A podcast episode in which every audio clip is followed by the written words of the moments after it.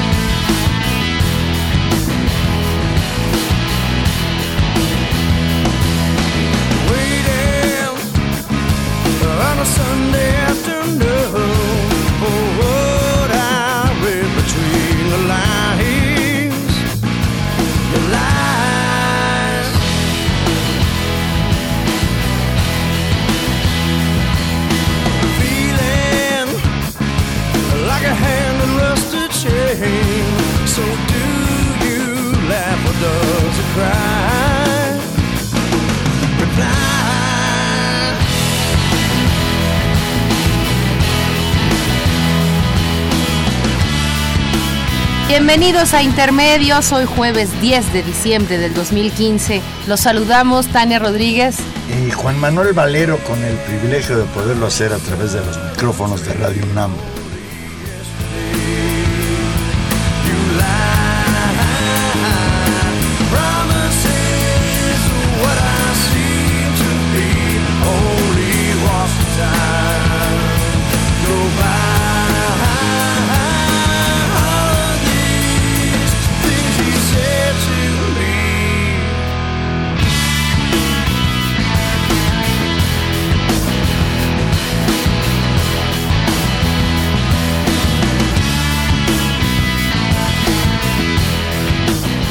Valero, entramos con los Stone Temple Pilots. Super noventeros.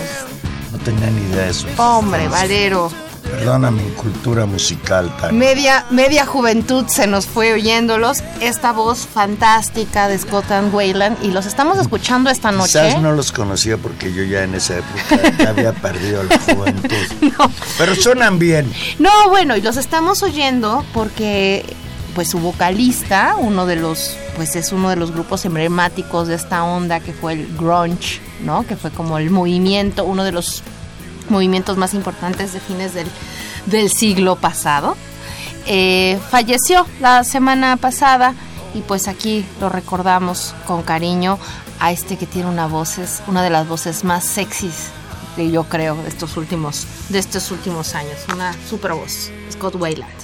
¿Cómo estás, Valero? Pues un poco, un poco afónico, pero vamos a tratar de que no se nos vaya la voz. ¿Qué te parece? Bueno. Bueno, pues voz sexy la tuya. Hoy. Estoy, estoy preocupado porque vivimos en un país en que todo es simulación, Tania. Pues sí, Valero, el martes pasado eh, se puso a prueba de nueva cuenta que esta verdad histórica construida alrededor de la desaparición de los 43 estudiantes de Ayotzinapa, pues fue un montaje histórico de la Procuraduría General de la República, registros y fotografías digitales, se dieron a conocer y confirmaron que los días 26 y 27 de septiembre del 2014 no hubo ningún incendio en el basurero de Cocula. El grupo interdisciplinario de expertos independientes reveló en conferencia de prensa que justamente basada en esta evidencia eh, confirman que no se registró ningún incendio en Cocula como lo había sostenido la versión oficial del gobierno y de la PGR para eh, afirmar que ahí habían sido incinerados los estudiantes normalistas desaparecidos. Esto es verdaderamente muy grave. Se reportó que ayer tuvo una reunión privada, casi secreta, Murillo Karam, con una diputada del PAN. Y el Karam dice, sí, los muchachos fueron incinerados en Cocula. Y los expertos presentan muestras de un satélite de esta tecnología moderna en los que se señala que no hay evidencia de que haya habido ningún incendio en esa zona. Lo que sí se reporta es que hubo lluvia esos días en, esa región del estado de Guerrero. Sí, este monitoreo satelital registra, de hecho, digamos, por, las, por el asunto de calor, por los humos que salen, se registra un incendio en esa noche del 27 de septiembre, pero no corresponde ni de cerca a las coordenadas del basurero de Cocula. Y por otra parte, eh, este informe satelital y meteorológico confirma que esa noche, como se dijo muy, muy al principio justamente de esta versión, tú lo recordarás, eh, que se decía que había llovido y efectivamente se eh, confirma que esos días llovió. Pues a dos meses de iniciar la segunda parte de, su, de, su, de, su, de su segunda fase de trabajo, el Grupo Interdisciplinario de Expertos Independientes para el caso Ayotzinapa, volvió a presentar los avances de su tema, los pendientes eh, que faltan y, digamos, la parte fuerte de esta conferencia de prensa donde se presentaron estos asuntos fue, eh, pues, esta esta información que, que, no deja de ser escandalosa y nos parece que, que tenemos que volverla a poner en el centro porque sí es muy grave que, que, se haya construido una verdad sobre un caso tan importante, tan lastimoso, tan mediático que se convirtió también en un caso emblema de todos los otros casos de violaciones a los derechos humanos y que si en este caso se atreven a que esta investigación pues deriva en estas en estas en estas falacias en estas en estas esta narrativa que no se sostiene pues es muy importante darle curso y, seguir viendo cómo avanza el caso Juan yo aquí la cuestión que me preocupa es saber Murió Karam nos engañó a todos, incluido el presidente de la República, o, hay, hay una estrategia ahí de ocultar la verdad. Pues sí, Juan Manuel, ese es, ese es un asunto y en buena medida eso tiene que ver con eh, la importancia de las siguientes investigaciones que haga el grupo interdisciplinario de expertos. Eh, hay que decir, y, y, esto ha sido una, una situación eh, pues que se, que se dio a conocer desde el primer informe que sacudió enormemente a la opinión pública en septiembre pasado, justamente antes de que se cumpliera el año, el grupo de expertos trabaja con información que ha venido recuperando la Procuraduría General de la República. Es decir, esta información es una información eh, nueva, está en, en, los datos de la Procuraduría. El tema es las conclusiones de interpretación, de narrativa, el, el relato que se construye a partir de estos elementos, ¿no? Hay dos elementos muy importantes, no solo lo de Cocula, sino lo, lo que tiene que ver con la participación del ejército. Ah. Ellos insisten en que hay que interrogar a los soldados que estaban ahí. Así es, los expertos de la, de la Comisión Interamericana de Derechos Humanos están preparando un documento con las preguntas que quieren hacer a estos 27 militares que están identificados como los que, los que pudieron haber tenido alguna participación en estos hechos. Eh, y sin embargo, el grupo señala que que pide, y esa es una de las, de las consideraciones, que esté en las entrevistas que se le hagan a los miembros del ejército. Sabemos que una de las discusiones más fuertes en estas negociaciones ha sido justamente la negativa de las instancias militares a ser eh, ya no solo investigadas, sino observadas, digamos, por esta instancia internacional. Desde el inicio de su trabajo, el GI ha señalado que es necesario entrevistar al personal del batallón 27 para conocer los detalles sobre los hechos. Y bueno, esto ha sido, ha sido negado y de nueva cuenta se pide, digamos, que el, el Estado mexicano acceda a, a, tener estas, esta, esta validación, que ellos no hagan la entrevista porque esa es parte, digamos, ya del acuerdo con el, con el gobierno mexicano, pero que puedan observar que se lleva a cabo efectivamente ¿Por qué tanta resistencia que los interrogen. Pues ese es uno de los de los de las grandes preguntas y tiene que ver eh, no solamente con los hechos eh, con los hechos que se investigan o con las presuntas responsabilidades que por supuesto ahí quedan quedan dudas y es preocupante sino también con digamos, una cuestión más profunda que tiene que ver con el estatus de legalidad que tienen las Fuerzas Armadas en este país en un momento en el que, eh, a partir de la guerra contra el narcotráfico, obtuvieron un contacto mucho más cercano con, pues, con la sociedad civil, ¿no? con los ciudadanos en general, y que pasaron a adquirir nuevas, nuevas responsabilidades que no, no están debidamente eh, fundadas en la ley. Y ese es un problema grave eh, que también se está jugando, me parece, en esta, en esta resolución. En el número de la revista Proceso en circulación se recuerda que el, fíjense el reportaje en la portada dice los militares se encubren, se tapan a sí mismos. El reportaje se titula La verdad Iguala tapada con un manto verde. Esta, este reportaje señala que justamente hace dos meses esta revista ya había, ya había informado sobre eh, los rastros, las evidencias de participación militar en los hechos eh, de esa noche fatídica del 26-27 de septiembre del año pasado. Eh, proceso consultó los documentos que dieron pie a aquellas revelaciones, pero, y esta es tal vez la, la nota importante, esta vez con la, los nombres completos, es decir, sin censura. Y eso tiene que ver con los nombres de los oficiales, de los soldados que participaron en ello.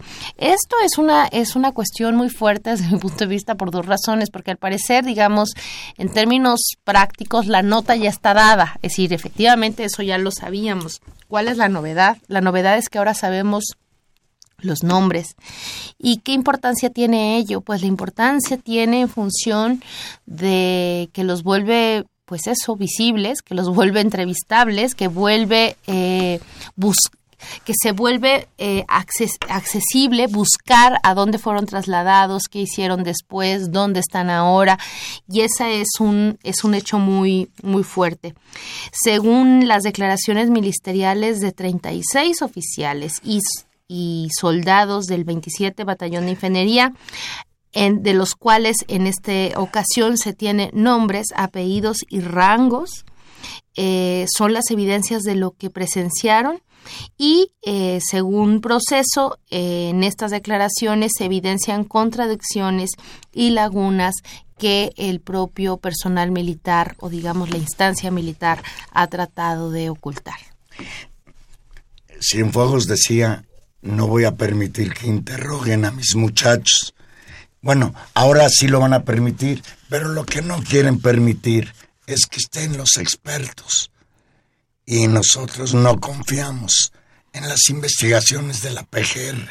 Y el tema es, es que debería de haber una, en este caso que es un caso emblemático, y eso es lo que es difícil de comprender, incluso en términos políticos, ante unas Fuerzas Armadas que han sido puestas en cuestión, es porque, digamos, ya con todo este proceso eh, abierto, incluso con la condicionante de que sea eh, miembros de la Procuraduría los que hagan los interrogatorios, no permiten una observación que permitiría dar transparencia y claridad si es que efectivamente lo que pasó es lo que ya sabemos que pasó, donde la responsabilidad principal de los militares sería por omisión, lo cual no deja de ser grave.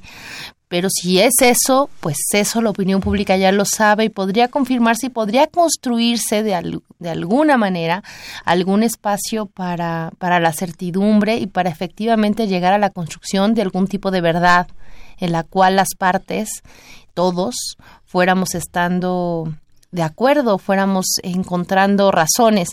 Eh, es lamentable en este caso que, eso también sea se niegue, ¿no? Como un acceso a, una, una, elemental lógica de transparencia. Y, y en ese marco, la guerra entre los nuestros y el gobierno en Michoacán, en Oaxaca, en Chiapas. Terrible. En Guerrero, los acontecimientos de Chiapas de hace dos días, en torno a la llamada evaluación de los profesores, las consignaciones de profesores en Michoacán, la guerra, la guerra en torno a la reforma educativa, que ni es reforma ni es educativa, Y no lo digo yo, ahora lo dice también el rector de la universidad. Sí, fíjate que, que de manera muy, muy interesante, porque son también las de las primeras declaraciones que hace el rector de la UNAM, justamente en el marco de la apertura de las sesiones del Consejo Universitario, eh, declaró a preguntas sobre los hechos, sobre la situación de la educación en el país, eh, que aún estábamos, digamos, en espera de una verdadera reforma educativa. El doctor Graue aseveró que las modificaciones constitucionales en manera de instrucción académica impulsadas por el gobierno de Enrique Peña Nieto en los hechos no son una reforma educativa, sino solo cambios en algunos procesos administrativos en el, en el sector. Eh, cito textual las declaraciones del rector. Tengo mi punto de vista sobre el tema es un primer paso, pero no es una reforma educativa. Hasta este momento son transformaciones en la forma de contratación de los profesores y evaluación de ellos. Esperemos ver la verdadera reforma pronto, enfatizó.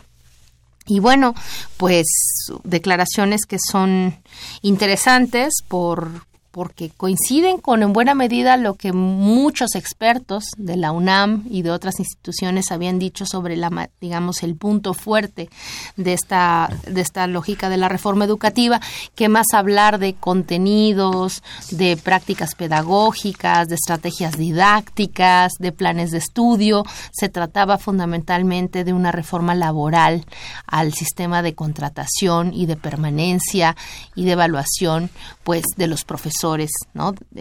al servicio del Estado. Y lo importante aquí a destacar es que, mira, yo no comparto en gran medida los métodos de lucha de los maestros, pero estoy 100% de acuerdo con ellos en que esa reforma educativa lo que pretende es aplastarlos como gremio y a muchos de ellos quitarles el empleo. Y están aislados no ha habido por parte de la sociedad mexicana ni comprensión ni solidaridad con ellos y ahora pues la represión crece. Es inconcebible que un gobernador del Partido de la Revolución Democrática como el señor Aureoles, Silvano Aureoles, diga que ya, que ya la sociedad michoacana está harta de los maestros y que y de sus actos vandálicos y que por eso hay que consignarlos y meterlos a la cárcel. Sí, Juan Manuel, me parece que en estas en estas últimas semanas hemos visto cómo ha subido de tono, lo decíamos hace 15 días cuando fue la evaluación en Oaxaca, que era lastimoso observar cómo el Estado finalmente había sido tomado como una especie de ejército de ocupación con una cantidad enorme de miembros de la Policía Federal que habían llegado para resguardar un examen. Si no se trata de hacer otra cosa, de resguardar un examen y de enfrentar si es que la, palabra con sangre entra. Pues al parecer, y de enfrentar, si, si la palabra así lo amerita, a las movilizaciones o a la respuesta política de maestros, ¿no? No estamos hablando tampoco de otro, de otro tipo de organización política. Pero estos hechos en Oaxaca se vieron acrecentados en los últimos días, fundamentalmente en dos escenarios donde también la CENTES tiene, digamos, tiene importancia y tiene fuerza, que es eh, Chiapas, donde ahora, ahora revisamos los hechos en Chiapas. Y lo que tú referías, me voy primero a Michoacán, en Michoacán, porque hiciste referencia a Silvano Aureoles y unas declaraciones en las cuales justamente dijo que, eh, que se había abusado, que se había abusado de la paciencia de todos y que esto había llegado a un límite y que ahora sí ponía un, un hasta aquí que es también uno de los primeros actos de gobierno pues de Silvano Aureoles frente a, frente a una fuerte movilización, en este caso de normalistas. Eh, yo creo que eh, en ambos casos lo que estamos viendo es una, una escalada de respuesta a las movilizaciones de los profesores y que en un caso ya costó la vida a un profesor y ya hay también detenidos y encarcelados. Y en el caso de Michoacán lo que puede ser eh, pues una decisión muy complicada o un o un elemento extra para complicar el panorama, tanto para el conflicto en sí, pero también para el propio desarrollo, digamos, de, de la resistencia magisterial, es que fueron detenidos 50 normalistas justamente por los actos en los que participaron. El gobernador del estado, Silvano Aureoles, criticó el actuar de los normalistas que habían pues digamos recurrido a lo que ya se ha constituido también como una especie de repertorio de acción eh, permanente que es tomar camiones y cerrar carreteras, ¿no? Eh, tomaron algunos camiones, intentaron cerrar de nuevo la carretera, se presentó la policía, hubo un conflicto muy violento entre los jóvenes normalistas y las y las fuerzas eh, del estado de Michoacán y de ese conflicto fueron detenidos estos 50 normalistas. La reivindicación de los muchachos es que exigen las plazas, eh, digamos, egresando de las escuelas normales, eh, las plazas que quieren. Eh, la nueva ley de educación, y ese es uno de los puntos fuertes, es que obliga a una evaluación y un concurso general. Eh, los, los jóvenes han decidido no, no presentarse a esa evaluación y bueno, pues esto, esto derivó en la detención de medio centenar de jóvenes y uno podría decir, bueno, ahí queda pero el tema es que fueron acusados por diversos delitos y ahí otra vez es donde todo pierde proporción y donde la lógica de los conflictos se desborda.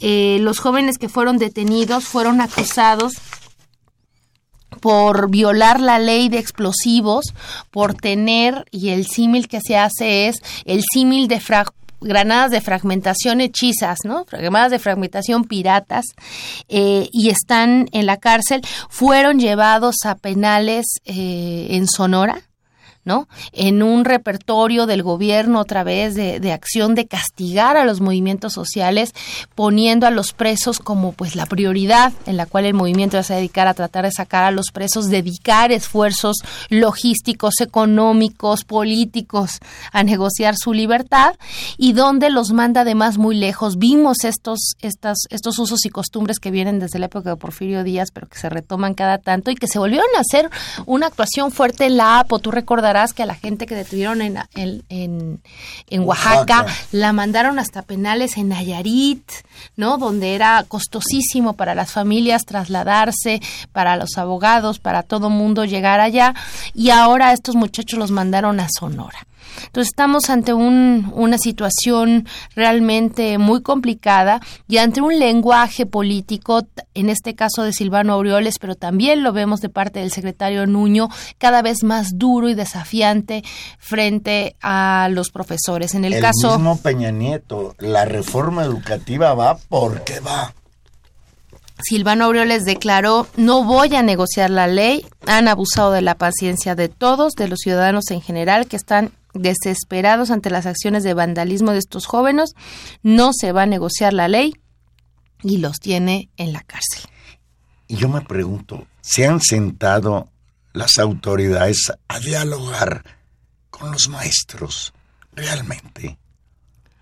Pues recordaremos que, que había una larga mesa de diálogo que se rompió en el momento justamente cuando se decidió aprobar la ley y después no volvió a instalarse.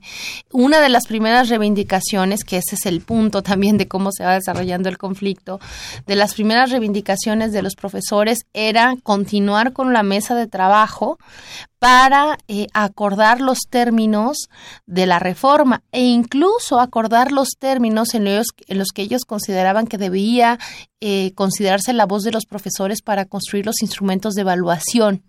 Y esta es una de las cosas me parece más importante.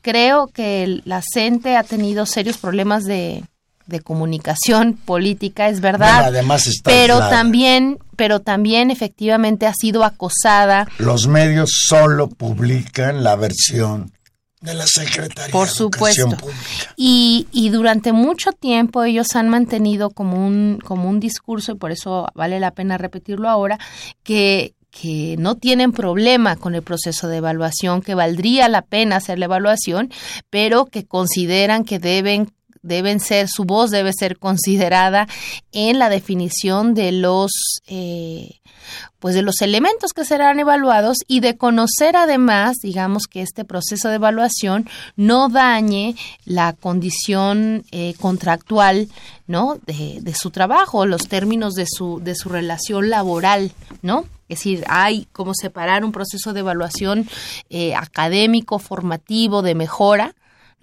Por otra parte, versus, ¿no? Los controles que, que, todos sabemos cada vez son más duros, más verticales, tampoco nada democráticos ni nada pedagógicos que tiene la SEP cada vez más sobre eh, los profesores. Y bueno, ahora tenemos que lamentar la muerte del profesor Estudillo en Chiapas. Pues sí, esa es, esa es otra cosa. El, este, en estos hechos en Chiapas, eh, otra vez en un enfrentamiento directo, en la toma de, carreteras y con, con, con, un camión de por medio, eh, fallece un joven profesor y, digamos, la, el gobierno federal construye todo un, toda una interpretación de que lo que sucedió es que los propios profesores, al haber empujado el camión para romper el cerco policial, eh, pues digamos en, sin querer o por accidente muere este, este profesor y por su parte la CENTE afirma que el profesor muere a causa de eh, un atropellamiento por parte de un, vehículo de la Policía Federal. Bueno, esos son eh, los hechos, digamos. Eh, vamos a ver efectivamente las pruebas documentales de que darán las autoridades y que darán los propios profesores. El hecho real es que hay otro muerto más, ¿no? En esta suma de, de muertes eh, sin sentido, porque no tendría por qué llegar hasta ese lugar esta, esta protesta, y eh, un proceso de pues de confrontación en, cada vez más eh, más cada vez más agudo en desarrollo y donde al parecer también Juan Manuel hay un espíritu del gobierno federal de derrotar al que consideran un, un adversario eh, casi ilegítimo. Le han dado un estatus en términos mediáticos y un trato a la nación delincuencial eh, un trato un trato terrible y donde hay un afán me parece, un afán de demostrar que han sido aplastados. Eso, por supuesto, también genera eh, pues prácticas de reacción muy fuertes de parte del, del, del, movimiento, de particularmente aglutinado alrededor de la CENTE y de los normalistas en este caso, con acciones en muchos casos que rayan, desde mi punto de vista, en acciones un poco desesperadas que no terminan de construir la solidaridad que necesitan para ganar esta lucha que es, que es, es histórica y donde donde estos efectos terminan dejándolos más solos y más debilitados justamente por los muertos, por los presos. Pero digamos, por supuesto, la máxima responsabilidad en, el, en esta ola que, que, se va agudizando de este conflicto la tiene el gobierno porque lo que intenta es eso, derrotar a un enemigo político más allá ¿no? Que ese no es su interés, porque eso no es lo que está en la mesa de construir mejores condiciones para la educación en este país. La derrota Una verdadera reforma educativa. La derrota del sindicato de maestros, la denostación pública de los maestros, las, las muertes de los maestros, los despidos, la violencia que se va generando, no contribuye y no ha contribuido y no contribuirá a la mejora de la educación de los niños y de las niñas de este país y al contrario construye escenarios de mayor conflicto y de mayor confrontación.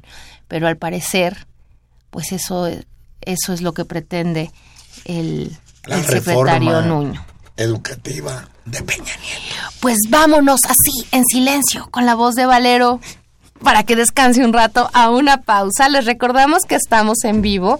Llámenos al 55 36 89 89. Llame y platique conmigo porque de veras que no hay forma, no hay forma. Perdón. Regresamos en unos minutos.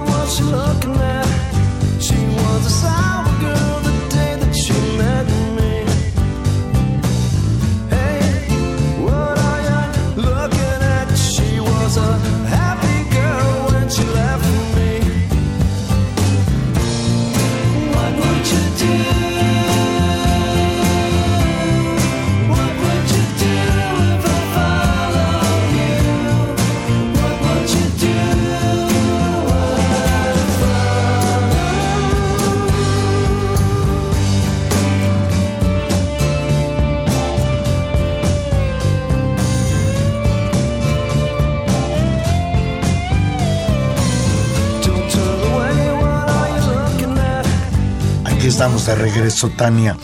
Pues el domingo pasado hubo un nuevo derechazo en América Latina. La oposición le arrebató al chavismo el control del Congreso. Y hoy, hoy tomó posesión Mauricio Macri como presidente de Argentina. 2-0. Bueno, Valero. Ahora que traes la camisa de los Pumas, pues usemos términos futboleros. 2-0 favor la derecha en los últimos días en América Latina. Mm, bueno, sí, es, es ino- inocultable que hay, Dos derrotas grandes. claro, dos derrotas Más grandes. grande la de Argentina, porque ahí implica que toma el poder la derecha, un empresario, un ingeniero, el señor Mauricio Macri. Ex, ex, ex, ex Presidente del Boca Juniors. Hace cuenta que ganara Vergara. Sí, más o menos. o Azcárraga. Mm, no, las chivas. No, yo como Vergara. Dejamos. Bueno, da igual, no es importa. cierto, porque el Boca es el equipo del pueblo. Bueno, además, bueno, un, un, un empresario así como. Bueno, eh, a ver, yo creo que hay es el dos dueño del elementos. Pachuca y del León también. No, bueno, pero Slim es, es ligas es realmente ligas mayores. Estás hablando de uno de bueno, los. y que la presidencia de Argentina no son No, no ligas estoy hablando de los empresarios. Ah. Estoy hablando de lo- no, por supuesto que lo es. No estoy hablando del nivel de los empresarios. Es- Slim es uno de los empresarios más ricos del mundo, no de un país. Bueno, pero bueno, no es lo importante. Argentina y Venezuela. Yo creo que hay que distinguir dos cosas. En el caso de Argentina, eh, hay que señalar que el triunfo de Macri es un triunfo de, digamos, de una votación de 50 en una segunda vuelta y es en una, en una vuelta muy apretada de un triunfo así, de un, de un triunfo así. En el caso y efectivamente lo que se juega y un montón de nuevas de la distribución y la conformación, digamos, una elección general. En el caso de Venezuela, estamos ante elecciones, inter- digamos, nuestro símil serían las elecciones intermedias, las que Sí, acabamos de solo vivir. fueron parlamentarios. Exactamente. Y con todavía un margen, digamos, de gobierno, eh, del, digamos, del gobierno bolivariano de Maduro. Esa sería la primera diferencia que hay que tenerla más o menos clara.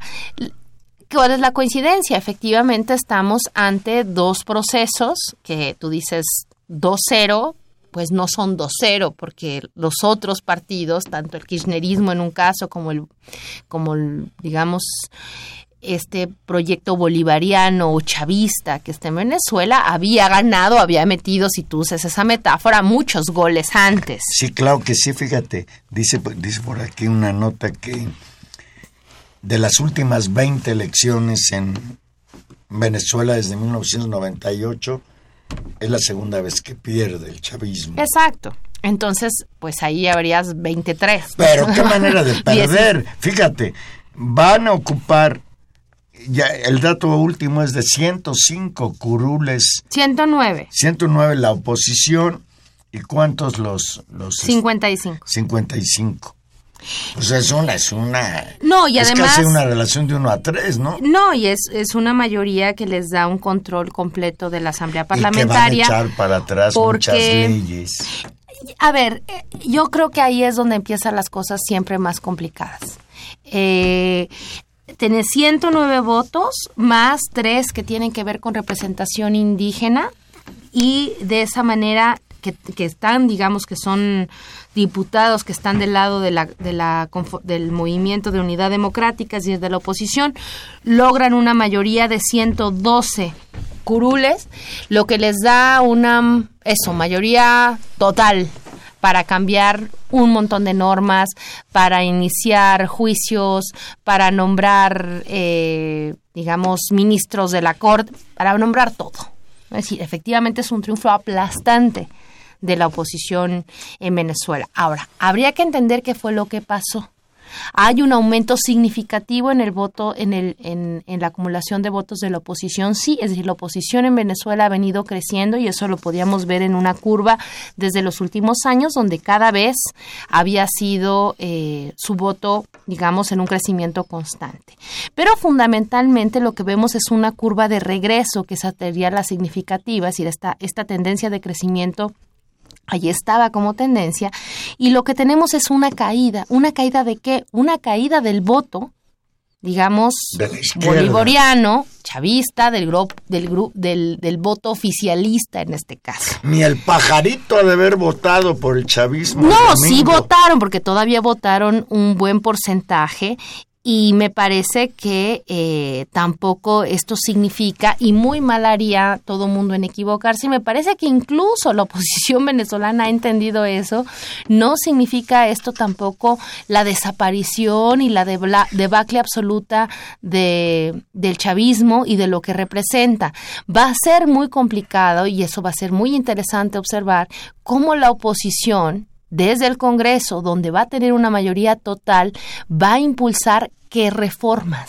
Pues va puras contrarreformas. Claro, pero si lo hace, también va a afectar a una base social que en este momento está enojada, a disgusto por las condiciones, sí muy complicadas de la economía venezolana, condiciones que se deben a factores tanto estructurales, a estructurales fuertes, porque Venezuela sigue siendo un país que depende fundamentalmente de la exportación de petróleo. Y como México, pues se ve afectado en buena medida por la caída brutal de los precios del de petróleo. 30 pesos el barril de petróleo mexicano. Y en buena medida la economía mexicana ya no vive del petróleo, es el Estado mexicano el que vive del petróleo, pero la economía del país no vive solo de petróleo en el caso mexicano.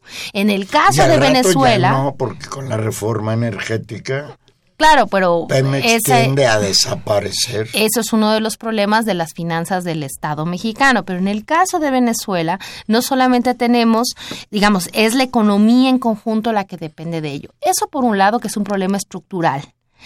Y por el otro lado tenemos un problema que el chavismo ha llamado de guerra económica. ¿no? Y, que por supuesto, ¿eh? por supuesto también existe, que tiene que ver con la presión que eh, pues desde los centros de poder económico se hace para eh, presionar y hacer caer a un gobierno generando exasperación, desilusión, desencanto, enojo, angustia, cuando las familias dejan de poder encontrar bienes necesarios, ¿no? Por las condiciones de desabasto que se generan. Ahora, a ello hay que agregar un elemento, me parece, también de autocrítica y de responsabilidad y de capacidad de acción que puede haber tenido el gobierno venezolano. Y ahí, por supuesto, una diferencia enorme entre la habilidad política y el liderazgo de Hugo Chávez, y ahora estamos empezando a ver el, digamos, el desplome que significa el, pues el talento político y el, y el, y el liderazgo y la gestión de eh, Maduro que tampoco ha podido hacer frente de manera inteligente, e innovadora eh, a, a un proceso económico muy complicado. Yo no le voy a echar porras a Maduro, pues ahí está la derrota, pero lo que sí hay que reconocer es que este que se llamaba un régimen dictatorial aceptó los resultados de las elecciones. A, a ver, esa es, esa es la otra. Nadie ¿Cuál es la cuál es la gran lección para para las derechas? Ya, ya quisiéramos en México. Por supuesto. Que el PRI con Salinas en 88 o el PAN en 2006 hubieran aceptado al verdadero ganador de las elecciones. Y eso me parece que es también eh, la parte buena de todo este proceso. Es decir, esta, esto que tú dices, el 2-0 de la derecha a la izquierda de América Latina, y yo poniéndolo en perspectiva histórica, te diría, hay muchos goles antes de las distintas fuerzas de izquierda. Hay un elemento que es sustantivo, es que no se está haciendo trampa en el partido. Y eso sí es un cambio de época para América Latina, tanto en el caso de Venezuela, donde pese a la campaña mediática brutal que desde los medios extranjeros se ha hecho en contra, o sea, yo creo que no hay gobierno más perseguido, ¿no? En términos de, denostación pública que el, que el gobierno venezolano, diciendo que efectivamente iba a haber fraude, que iba a ser un caos, que no iban a reconocer, que iba a haber muertos. Es decir, todo eso se echó a andar y de pronto efectivamente se reconoce un triunfo en el que se reconoce incluso la mayoría total. 212 votos que hacen mayoría se les han reconocido a la oposición. Ese es un tema importantísimo. Y ayer también eh, Cristina Fernández de Kirchner decía, hace ah, mucho tiempo. Sí, hace mucho tiempo en Argentina no se traspasaba el poder de manera inmediata por tantos periodos consecutivos. Es decir, hay normalidad democrática y creo que ese es un buen saldo para este este ciclo o esta este esta este encadenamiento de gobiernos de triunfos de la izquierda o de gobiernos progresistas en la región en Sudamérica, que se ha garantizado el cumplimiento de las instituciones democráticas y no y, esta, y este fortalecimiento no ha venido de los sectores de la derecha, no ha venido de, las, de los que defienden el libre mercado y este discurso, no, ha venido de sectores que para estos otros, para, para, para ciertos grupos eh, neoliberales, eh, son populistas. Y qué casualidad, ellos son los que han fortalecido estas instituciones de recambio democrático, mientras que en otros casos justamente han sido estos actores los que han impulsado golpes, los que han impulsado salidas autoritarias y los que han impulsado en otros casos fraudes electorales. Entonces, me parece que pese a la dos goles en contra frente a las dos derrotas, como tú lo decías hace un momento, tenemos otro escenario donde se demuestra ¿no? que, que, que, se puede que que se han instalado esas instituciones. Ahora bien, las instituciones democráticas y este juego de recambios también cuestan en términos del desgaste. Los proyectos políticos en cierto punto se desgastan. Y si no se avanzan en criterios electorales, en controles corporativos y en fraudes electorales, pues también tienen el riesgo de perder a veces. Yo creo que en ambos casos hay condiciones eh, donde no estamos ante una debacle total y hay la posibilidad de recomponer, de recomponer eh, rutas, ojalá que así sea, por, pues por el bien de la región. Oye, entonces esto significa que México es el único país en el que no hay normalidad democrática electoral. Aquí no gana la oposición. Ni, Por, ni por equivocación alguien podría decir, claro que sí, ya esa fue la transición del 2000, pero pues nos duró una elección. ¿Y cuál oposición? Fox, no me digas. Y mira, lo traigo a colación. Una elección. Porque hace 15 días, aquí, con la ayuda de Juchín, analizamos el caso de este delincuente electoral, Arturito Escobar. Y 15 días después de una andanada en contra del fiscal de Santiago Nieto, ayer una jueza o antier una jueza desestimó la petición del fiscal Santiago Nieto de que los delitos de Escobar merecían prisión y ya la jueza dijo que no, que era excesivo lo que planteaba el fiscal. Y ahora resulta que el que está en situación muy grave es el fiscal, porque se le olvidó decir en su currículum, cuando fue elegido fiscal, que durante algún tiempo de su existencia fue asesor del PRD. Y hoy el señor Escobar salió a los medios a decir que va a demandar al fiscal porque le ha hecho mucho daño. A su... A su imagen. A su buen nombre. Pues sí. Cuando todos sabemos que es Señores del Verde no es un partido político, es una franquicia de jovencitos, ya no tan jovencitos, que le hacen un daño enorme a la democracia en este país. Pues sí, el señor Escobar, Escobar muy enojado se ha paseado por los medios de comunicación diciendo que justamente ha sido muy dañado en su reputación por, por este por el, por el titular de la FEPADE, de la Fiscalía Especializada en Atención a los Delitos Electorales y bueno, pues que ahora lo va a demandar.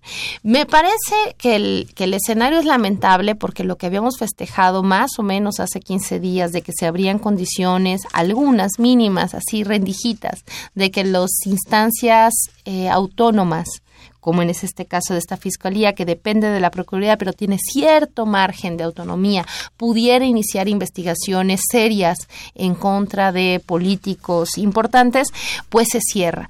Y se cerraría todavía más si, eh, si efectivamente este fiscal se ve comprometido en su situación tanto laboral como si eh, el propio juicio lo lleva a, a, una condición más complicada, porque ¿quién más se va a animar a empezar a hacer eh, investigaciones en contra de personajes como Arturo Escobar o muchos otros, si después van a hurgar en tu vida, van a acosarte, van a perseguirte y te van a demandar. Y entonces es el, es el, el perseguidor el que es perseguido, ¿no? El fiscal es el que es fiscalizado. Eso me parece que es una, una muy mala señal. Por supuesto, yo no veo, y me parecería el colmo, la locura absoluta que este señor Escobar pudiera ser restituido en cualquier cargo público. Ya sería la desvergüenza. ¿Por qué no si es declarado inocente? Bueno, a mí me parecería una desvergüenza total. Ojalá no suceda. Eh, digamos, por la salud mental de todos nosotros, ¿no? ya, ya sería como y además un secretario de prevención del delito. No, por eso. Un delincuente. Bueno, el nombramiento ya había sido muy impugnado y me parece que mantenerlo o restituirlo sería, sería muy complicado. Eh, ponen una condición de nueva cuenta de impunidad y de fragilidad a las instituciones eh, de fiscalización y de seguimiento, como fue al propio, al propio IFE, donde el Partido Verde se sale con la suya cada vez que quiere eh, y eso genera una debilidad institucional enorme y abona la desconfianza y abona el descrédito y esto es, es un despropósito total. Así que pues muy malas noticias después de 15 días eh, que efectivamente esto no se, no se logró. Ojalá que estos dos escenarios más catastróficos, que es que el fiscal ahora sea removido, perseguido y él sí sea juzgado, ¿no? que sería ya el colmo, eh, y por otra parte, que este señor fuera restituido en alguna instancia de gobierno. No, y que quede impune. Ah, no, impune ya quedó. No, todavía no. bueno. Porque puede, este, puede ampararse contra esa resolución de la jueza. Y bueno, pues Escobar ahora dice que lo acribilló el Que lo acribilló el juez. Que lo acribilló el juez.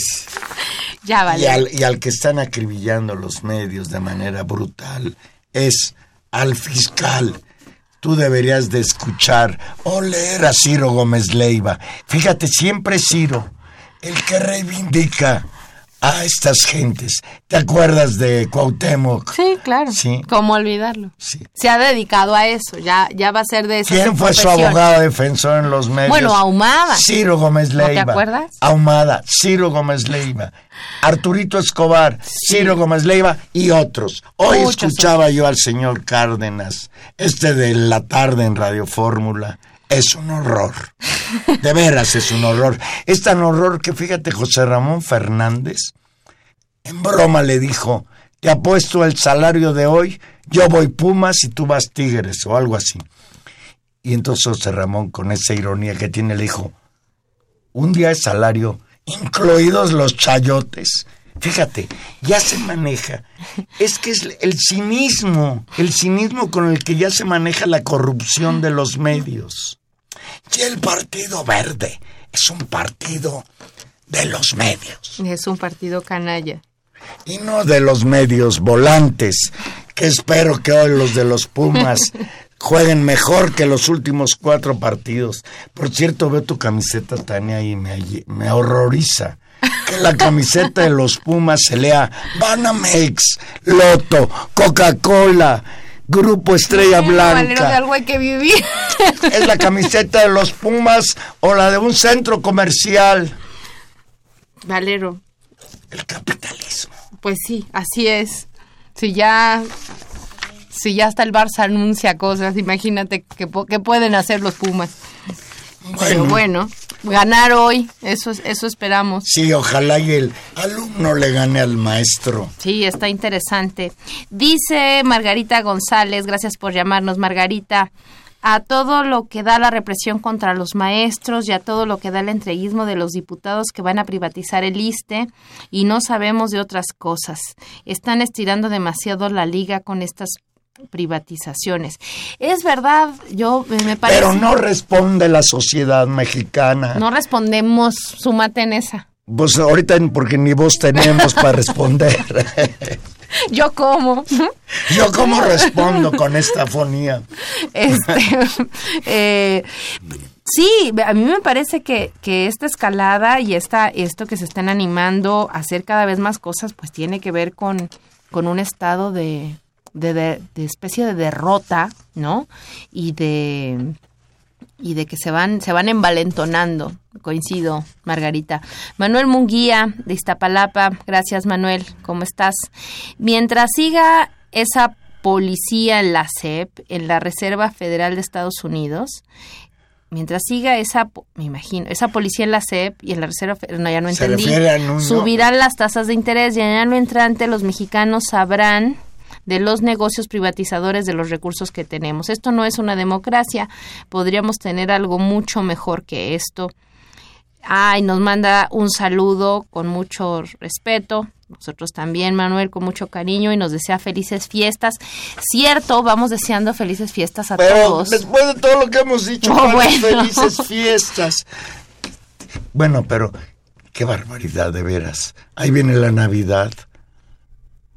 Ahí viene la Navidad. Con el peso derrumbándose frente al dólar y anda llegando a 18 pesos el maldito. El barril a menos 30. Y, y, qué curioso, el barril de petróleo que a veces es más barato y la gasolina en México cada vez más cara. Ya Pemex abrió una gasolinera en Estados Unidos, creo que en Texas, y venden la gasolina más barata que a nosotros. Malinchista Pemex. A seis pesos, ¿cuánto vale el litro? Aquí más de diez. Valero, con esa voz. Esa es la reforma, esa es la reforma de Peña Nieto. Es que ya encontré una manera de perder la fonía, pero claro, sale voz de payaso. Por cierto, hoy es el Día Internacional. Mucho. Hoy es el Día Internacional de los Payasos. Mira, ¿a quién felicitamos? Híjole, a ver, deberías. Una encuesta: ¿quién será el payaso más popular en México? Más del ¿López Lóriga o Chabelo? Ay, no. No, no Chabelo no. Chabelo no, Chabelo da. No, a mí Chabelo me da como miedo. ¿Qué quieres que te diga?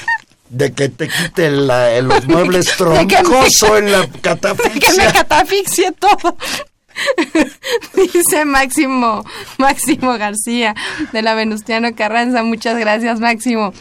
Dice, ¿quién inventó las dichosas reformas estructurales? ¿Peña Nieto o los Estados Unidos?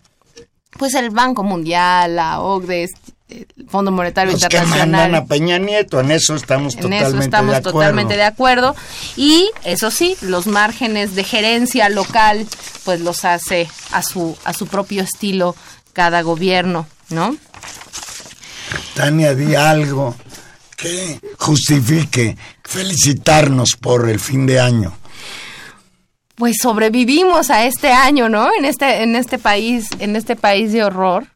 Y, y bueno, vale la pena seguir resistiendo. Y para resistir hay que tratar de estar bien y hay que recordar que, pues que la vida está donde está la gente que uno quiere, donde están los amigos, donde está la familia y donde está también pues esta idea de país que queremos y que queremos mejor y para eso tenemos que agarrar mucha fuerza y prepararnos y tratar de estar y luchar y estar atentos y bueno, también habrá que descansar y prepararnos para eso, Juan Manuel, así que... Por cierto, yo, yo no quisiera dejar de comentar que hace ocho días, por primera vez, Intermedios fue grabado. Fue grabado y no crean que porque estábamos afónicos los dos, sino porque habíamos hecho una, una fantástica entrevista que ojalá hayan podido escuchar con el doctor Rodolfo Stabenhagen, a quien mandamos un, un abrazo, un saludo y todo nuestro respeto. Eh, donde abordábamos una serie de cuestiones particularmente y tenía que ver con un homenaje que se le hizo que se le hizo sobre la publicación. Hace 50 años de las siete tesis sobre América Latina, las siete tesis equivocadas sobre América Latina, y pensamos en la importancia y en la enorme vigencia que, este, que estas tesis tienen, y lo hablábamos con él, y si lo escuchó decíamos que desafortunadamente siguen siendo pertinentes. Entonces hicimos ese programa, lo compartimos con ustedes, y bueno, hoy estamos aquí de vuelta y nos volveremos a, a encontrar y a platicar aquí en enero, Juan Manuel. Más respeto a los maestros, por favor. Gracias. Sí, pues ya, ya nos vamos. Les deseamos en verdad que, que, pasen unas felices fiestas. Nos escuchamos de nueva cuenta en enero. Estuvimos como siempre. Les mandamos desde aquí a todos una felicitación y un abrazo a Socorro Montes, muchas gracias que estuvo hoy en los controles técnicos. Le mandamos un beso y un nuevo nuestro cariño a don Humberto Sánchez Castrejón, que siempre generalmente nos acompaña. Y que, y que hoy, hoy no estuvo, pero está con nosotros Socorro. En la producción, Gilberto Díaz, que también pues les manda a todos toda la energía y toda la fuerza para el próximo año, que así nos, que así nos acompañe. Y en los micrófonos, Tania Rodríguez encuentra el espacio para para ser feliz en lo pequeño y para seguir luchando por porque todos estemos mejor. Tal vez. Y muchas gracias a los Pumas porque se echaron a la América. Haya sido, como haya sido. Felicidades. gracias y que ganen hoy y ya nos vamos a ver al partido, que ganen los Pumas. Nos escuchamos en enero. Hasta luego.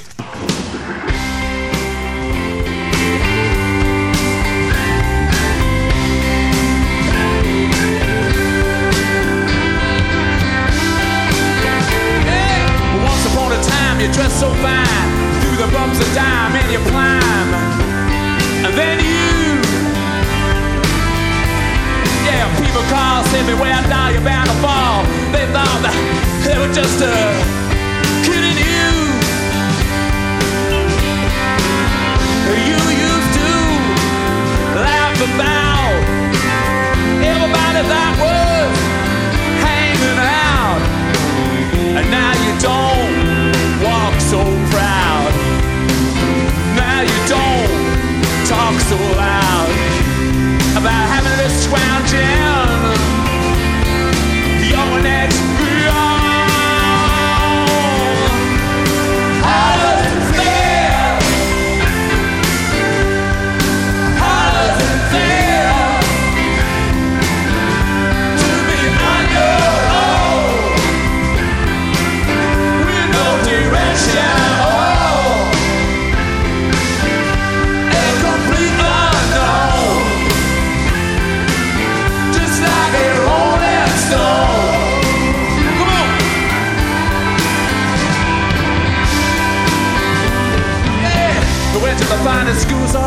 slowing it, but you know you're only used to air.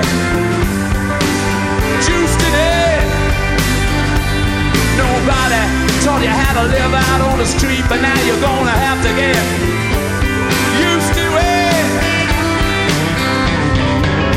You see, you never compromise with a mystery trampling at you. Realize that he's not selling alibis As you stare into the vacuum of his eyes And you say, do you want to?